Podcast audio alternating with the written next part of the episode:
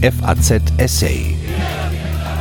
Gegenwart, Ereignisse, Gestalten. Revolution ist nicht ein kurzer first. Die Macht der Täter brechen. So sehr die Skandalisierung von sexueller Gewalt gegen Kinder wie jüngst in Staufen zu einer notwendigen gesellschaftlichen Debatte beiträgt, so sehr können einzelne Fälle den Blick auf die Gesamtdimension des Problems verstellen. Kevin, Lea Sophie und Staufen sind nur die Spitze eines gewaltigen Eisbergs. Ein Essay von Professor Dr. Jörg M. Fegert, ärztlicher Direktor der Klinik für Kinder- und Jugendpsychiatrie, Psychotherapie am Universitätsklinikum Ulm. Immer wieder erschüttern einzelne Fälle von sexuellem Missbrauch die Öffentlichkeit, wie jüngst im südbadischen Staufen. Ein neun Jahre alter Junge wurde von seiner leiblichen Mutter und ihrem Partner, einem verurteilten Sexualstraftäter, Männern zur sexuellen Ausbeutung angeboten.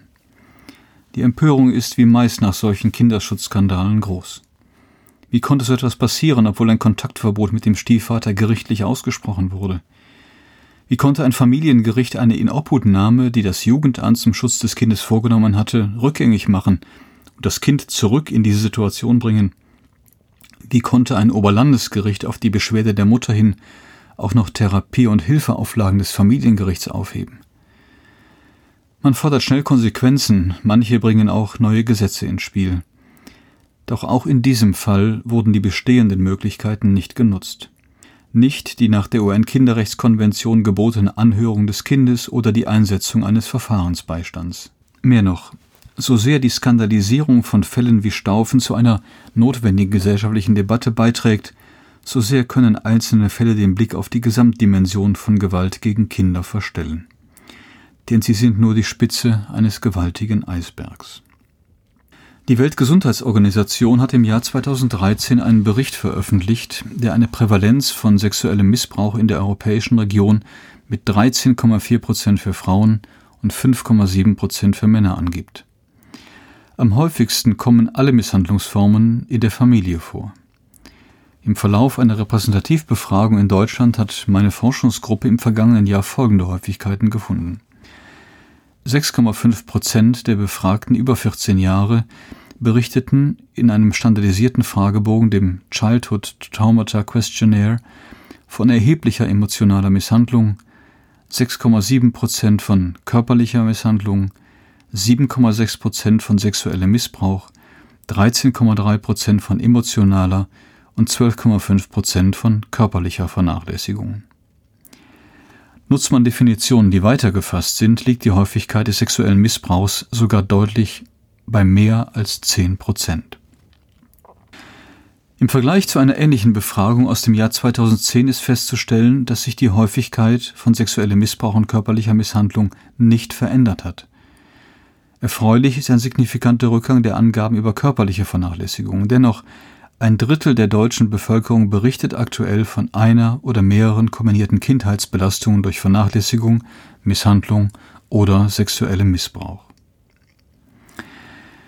Eine Arbeitsgruppe um den US-Amerikaner Vincent J. Filitti hat die Folgen solcher Kindheitsbelastungen, ACE, Adverse Childhood Experiences, für das weitere Leben der Betroffenen untersucht und kommt bei der Auswertung von Langzeitverlaufsdaten aus dem Gesundheitswesen zu dem Ergebnis, dass das Risiko für zahlreiche seelische wie körperliche Erkrankungen steigt und sogar ein erhöhtes Mortalitätsrisiko vorliegt.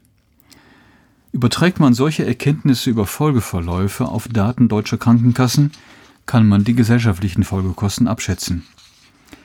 In der deutschen Traumafolgekostenstudie kamen wir bei einer moderaten Schätzung auf Kosten von 11 Milliarden Euro im Jahr für Folgen belasteter Kindheitserfahrungen. Dabei können persönliches Leid, verpasste Entwicklungs- und Bildungschancen nicht in Geld aufgewogen werden. Der Skandal ist ein alltäglicher und die Familie leider für viele Kinder kein Schutzraum, sondern Tatort. Schon zum Entstehungszeitpunkt der Kinderschutzbewegung der zweiten Hälfte des 19. Jahrhunderts waren es einzelne Fälle wie Mary Ellen in New York, die nach einer Debatte in den Medien zu politischen Konsequenzen führten.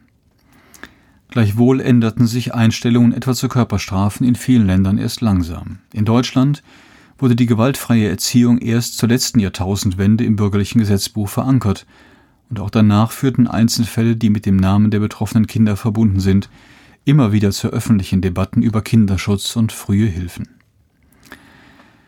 Es waren Fälle wie Kevin, der im Jahr 2006 von seinem drogenabhängigen Ziehvater zu Tode geprügelt wurde, oder Lea Sophie, die ihre Eltern im Jahr 2004 verdursten und verhungern ließen, die in erste Anläufe für ein Bundeskinderschutzgesetz mündeten.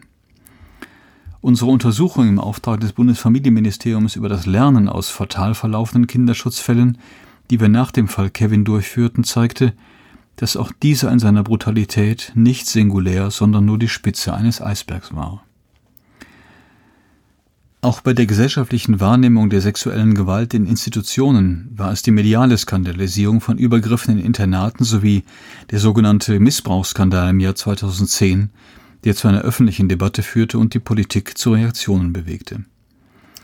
Der Jesuitenpater Klaus Mertes, der damalige Leiter des Berliner Canisius-Kollegs, hatte die Aussagen von erwachsenen Betroffenen ernst genommen und sich der Auseinandersetzung als institutionell Verantwortlicher gestellt. Ein runder Tisch sexueller Kindesmissbrauch in Abhängigkeits- und Machtverhältnissen in privaten und öffentlichen Einrichtungen und im familiären Bereich wurde einberufen und die ehemalige Bundesfamilienministerin Dr. Christine Bergmann von der SPD erhielt das Mandat einer unabhängigen Beauftragten zur Aufarbeitung des sexuellen Kindesmissbrauchs. Am runden Tisch wurde abermals die Verwendung des Begriffs sexueller Missbrauch thematisiert, der schon seit den 70er und 80er Jahren berechtigterweise kritisiert wird. Sexueller Missbrauch geht auf eine fehlerhafte Übersetzung des Begriffs Child Sexual Abuse zurück, in welcher Abuse mit Missbrauch übersetzt wurde, statt richtigerweise mit Misshandlung. Mittlerweile hat sich dieser Ausdruck aber sowohl im allgemeinen Sprachgebrauch als auch im Strafrecht etabliert und es ist auch der Begriff, den die meisten Betroffenen verwenden, wenn sie Hilfe suchen. Deshalb wurde entschieden, diesen Begriff sexueller Missbrauch beizubehalten. Auf die Kampagne der Anlaufstelle der unabhängigen Beauftragten Wer das Schweigen bricht, bricht die Macht der Täter, meldeten sich mehr als 20.000 Betroffene.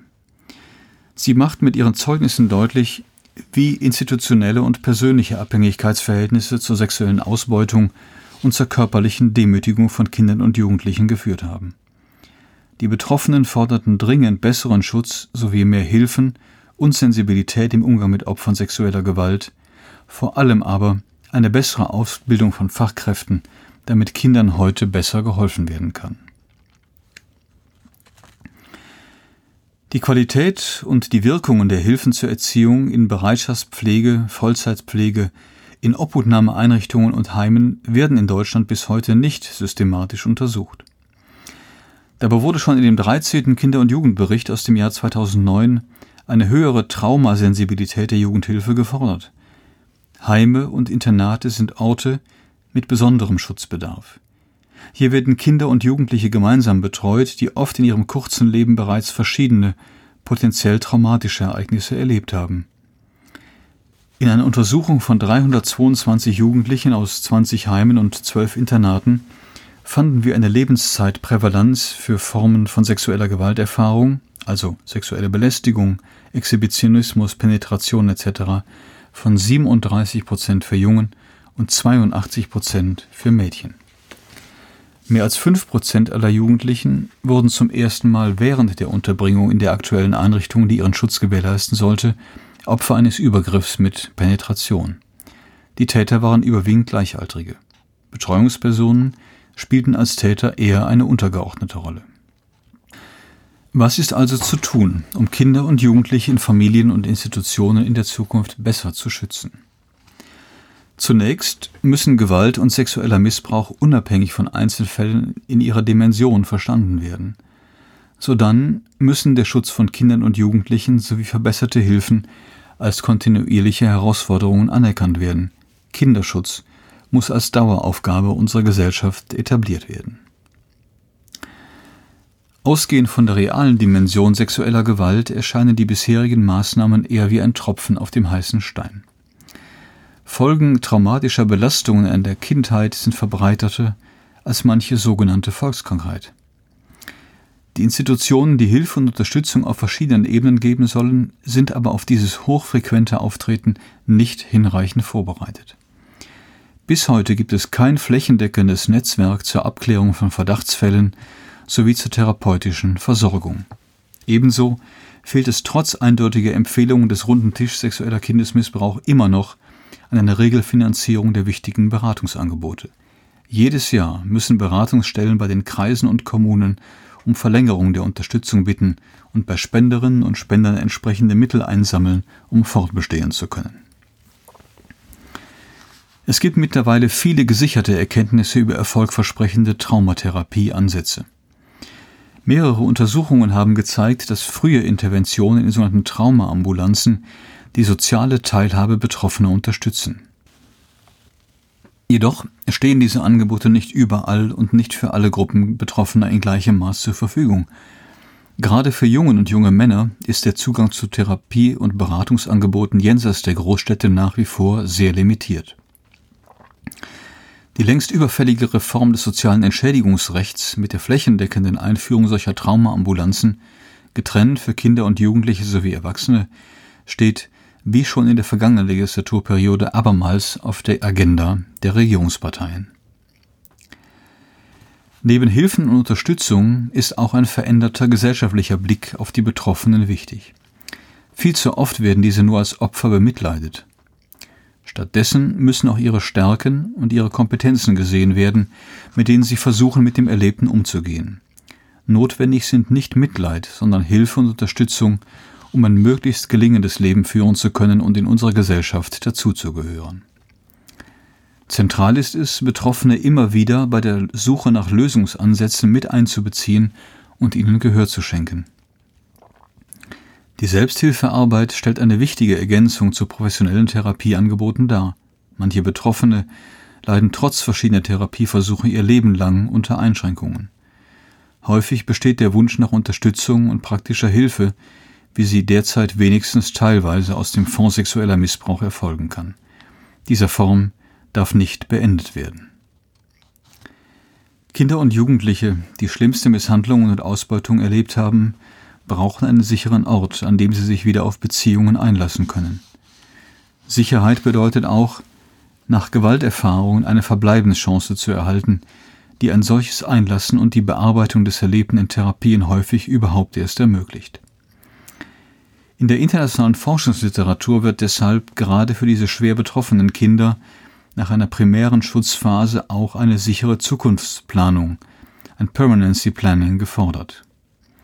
Der Wissenschaftliche Beirat für Familienfragen des Bundesfamilienministeriums hat sich dafür ausgesprochen, die Verbleibensperspektiven von Pflegekindern stärker an ihren Entwicklungsbedürfnissen auszurichten. Gleichzeitig brauchen Eltern mehr Unterstützung, während ihre Kinder in einer Pflegefamilie oder einem Heim untergebracht sind. Nur dann können sie tatsächlich Entwicklungsfortschritte machen, die es vielleicht ermöglichen, ihre Kinder wieder in den Haushalt zu integrieren oder diese dabei zu unterstützen, in einem anderen Rahmen wirklich Fuß zu fassen. Gesetzesänderungen allein ändern für die Betroffenen wenig. So wurden zwar Verjährungsfristen im Strafrecht für entsprechende Delikte verlängert, doch Grundprobleme der Beweissicherung wurden nicht hinreichend gelöst. Im Koalitionsvertrag von CDU, CSU und SPD wird immerhin ein flächendeckender Zugang zur anonymen forensischen Beweissicherung gefordert. Derzeit wird diese noch völlig heterogen gehandhabt. Teilweise wird bei betroffenen Minderjährigen eine Untersuchung ohne Einwilligung der Eltern verweigert, was stets problematisch ist, wenn die Tatverdächtigen aus der Familie kommen oder Betroffene auch aus kulturellen Gründen nicht wünschen, dass ihre Eltern über eine sexuelle Viktimisierung informiert werden. Während der Bundestag 2016 beschlossen hat, ab 2017 anonyme Therapien für Minderjährige, die sich sexuell zu Kindern hingezogen fühlen, als Kassenleistung anzubieten, müssen privat versicherte Jugendliche welche Befunde nach einer sexuellen Gewalttat anonym dokumentieren lassen wollen, damit rechnen, dass ihre Eltern durch Zusendung der Rechnung von dem Arztbesuch erfahren. Zudem werden Asservate nur ein Jahr oder maximal zwei Jahre aufbewahrt. Das ist widersinnig, weil nach den gesetzlichen Bestimmungen die Verjährung dieser Delikte erst mit der Volljährigkeit beginnt, um Kindern und Jugendlichen Loyalitätskonflikte zu ersparen und es ihnen im Erwachsenenalter zu ermöglichen, entsprechende Taten noch anzuzeigen. Angesichts des gestiegenen neuropsychologischen Wissens über Gedächtnisleistungen unter traumatisierenden Bedingungen ist es erforderlich, den deutschsprachigen Sonderweg der Analyse von Aussageinhalten im Rahmen der Glaubhaftigkeitsbeobachtung empirisch zu evaluieren und auf seine Anwendbarkeit bei schwer traumatisierten Personen zu überprüfen. Diese wichtige Schnittstelle zwischen Recht und Verhalten ist seit einer Schwerpunktförderung der VW-Stiftung um die Jahrtausendwende nicht mehr systematisch wissenschaftlich betrachtet worden. Es wäre dringend notwendig, Fragen der Familienpsychologie und Psychopathologie sowie der Rechtspsychologie und der forensischen Psychiatrie wie im Koalitionsvertrag gefordert, empirisch zu untersuchen. Die rasante Entwicklung der Internetkriminalität, etwa im Darknet, hat den schon immer bestehenden Gefahren eine neue Qualität gegeben. Vergewaltigungsbilder und Videos von Kindern und Jugendlichen können rasant verkauft und verbreitet werden, Delinquente pädophile Communities knüpfen weltweit Kontakte und viele Täter versuchen durch sogenannte Cybergrooming, also die Anbahnung von Kontakten über das Internet, Zugang zu neugierigen Teenagern zu erhalten. Namhafte Forscher im Feld, wie beispielsweise der amerikanische Soziologe David Finkelhor, betonten allerdings, dass durch das Internet nicht nur neue Gefahren entstanden sind, sondern viele Kinder auch sicherer geworden sind, weil sie sich mittels ihrer Smartphones Hilfe holen können. Außerdem können Beschwerdesysteme und Hilfehotlines auf diesen technologischen Fortschritt aufbauen. Gerne wird im Kinderschutz die Vernetzung aller Akteure gefordert. Diese setzt aber die Kenntnis der eigenen Handlungsmöglichkeiten ebenso voraus wie die Kenntnis der Rahmenbedingungen des Handelns der anderen Kooperationspartner. Häufig ist dies nicht gegeben. Seit Sommer letzten Jahres betreiben wir, gefördert vom Bundesfamilienministerium, eine bundesweite rund um die Uhr besetzte medizinische Kinderschutzhotline. Sie gibt Angehörigen der Heilberufe die Möglichkeit, sich bei einem Verdacht auf Kindesmisshandlung oder sexuellem Missbrauch über das weitere Vorgehen beraten zu lassen. Bei einer Analyse der Anrufe wurde abermals deutlich, dass vielen Berufsgeheimnisträgern in den Heilberufen nicht bekannt ist, dass sie Informationen an das Jugendamt weitergeben dürfen oder dass sie eine anonymisierte Beratung durch eine im Kinderschutz erfahrene Fachkraft in Anspruch nehmen können. Kinderschutz kommt in der Ausbildung und in der Fortbildung vieler Berufsgruppen immer noch deutlich zu kurz. Bisher hat nur das baden-württembergische Ministerium für Wissenschaft, Forschung und Kunst durch die Ausstattung des Kompetenzzentrums Kinderschutz in der Medizin mit zwei Professuren dauerhafte Strukturen auf Länderebene geschaffen. Initiativen des Bundesbildungsministeriums im Bereich der Bildungs- und der Gesundheitsforschung haben in den vergangenen Jahren zu einem Anstieg des Fachwissens geführt und dazu beigetragen, dass sexueller Kindesmissbrauch und andere frühe Belastungen in Lehr- und Forschungen stärker berücksichtigt werden. Doch vorübergehende Projekte reichen nicht. Die Bedeutung der Thematik für die Gesellschaft rechtfertigt die Einrichtung nationaler Forschungszentren. Zieht man Bilanz, so kann festgestellt werden, dass es auf vielen Feldern dank einzelner Initiativen und Projekte Verbesserungen gibt.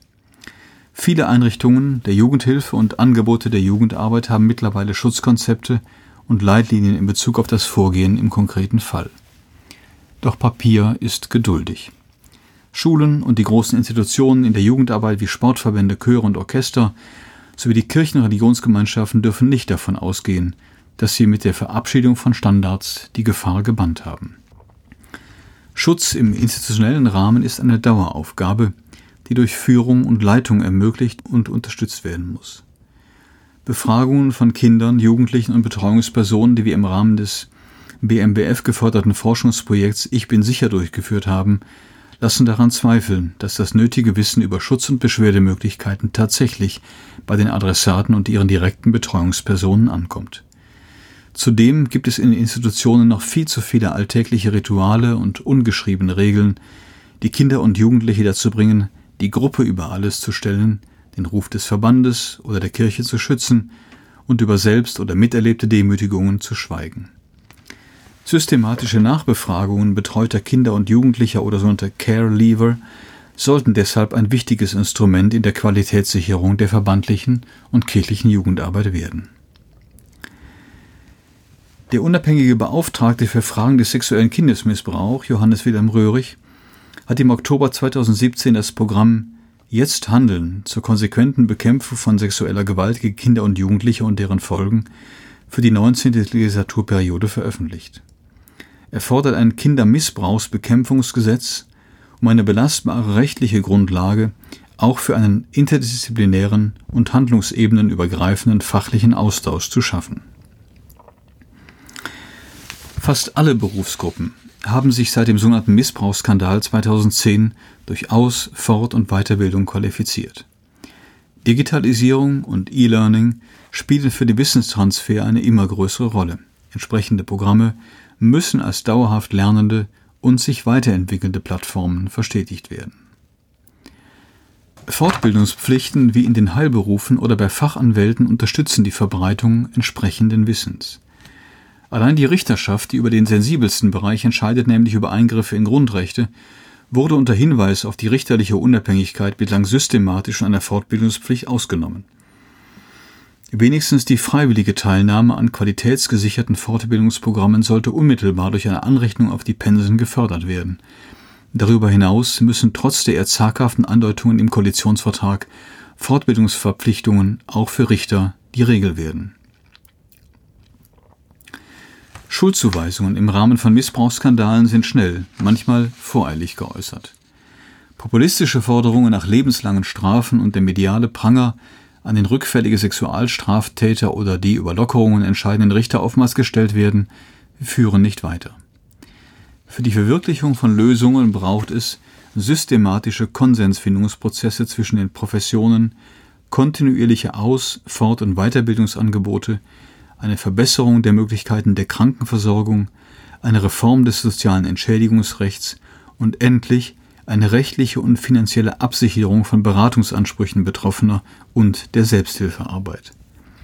Notwendig ist auch die Verbesserung der Perspektiven fremduntergebrachter Kinder unter Berücksichtigung der Unterstützungsbedarfe der leiblichen Eltern. Neue Herausforderungen durch digitale Entwicklungen müssen ebenso aufgegriffen werden wie neue Erkenntnisse in den Tatsachenwissenschaften in ihrer Bedeutung für die Rechts- und Hilfepraxis. Das ist teurer als der populistische Aufschrei über den skandalösen Einzelfall. Angesichts der Dimension von Vernachlässigung, Misshandlung und Missbrauch muss die staatliche Gemeinschaft diese Daueraufgabe angehen. Wenn in dieser Legislaturperiode Kinderrechte in die Verfassung eingeführt werden sollen, dann kann das nicht nur eine beruhigende, symbolische Geste sein.